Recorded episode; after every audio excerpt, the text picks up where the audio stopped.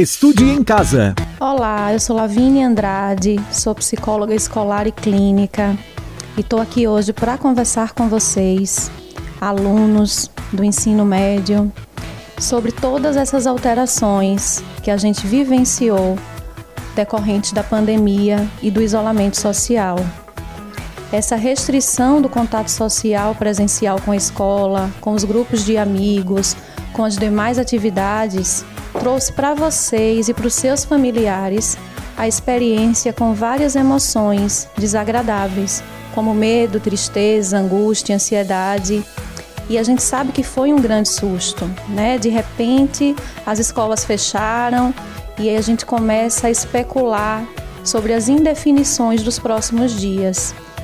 É comum nesse momento que os pensamentos que não nos ajudam sejam intensificados. É muito comum a preocupação com a contaminação, com a saúde da família, das pessoas próximas, do grupo de risco. E tudo isso se torna grandes estressores na sua vida e na vida dos seus familiares nesse momento. É importante destacar também as dificuldades econômicas e sociais que a gente está atravessando e traz, trazem né, essa sensação de medo e incerteza em relação ao futuro. Então você vive nesse momento uma sensação de luto pelas expectativas em relação ao, ao ano de 2020.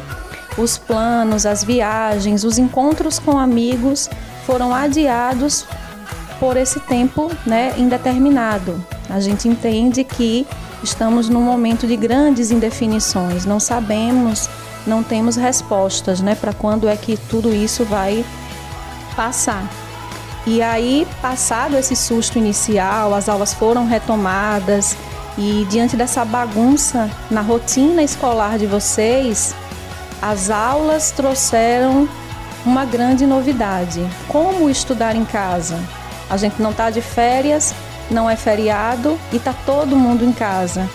E é preciso entender que esse período exigia uma grande adaptação a essa realidade.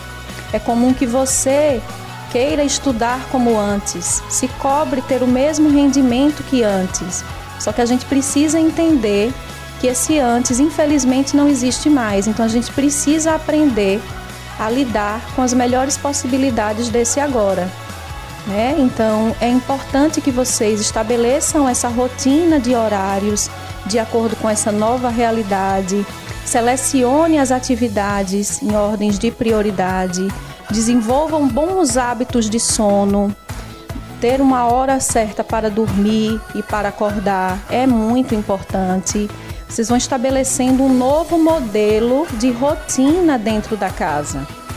É importante também, apesar de todo esse isolamento, que você estabeleça e construa vínculos saudáveis com seus amigos da escola, com seus familiares, com seus professores para que você se sinta pertencente a todo esse processo e aumente a sua sensação de acolhimento.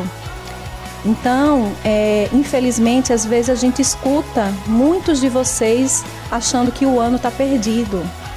E na verdade, o ano não está perdido. As aulas continuam de uma outra maneira. E pensar dessa forma não ajuda você.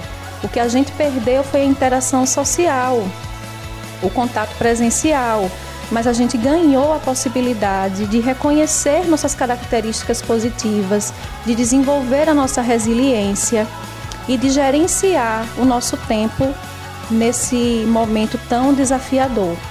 Então, grande, a grande preocupação de nós profissionais da saúde mental é com o surgimento e o agravamento de alguns sintomas de, de transtornos mentais e ansiedade e medo.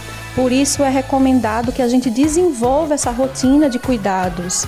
É importante que a gente não perca a possibilidade de se refazer a cada dia.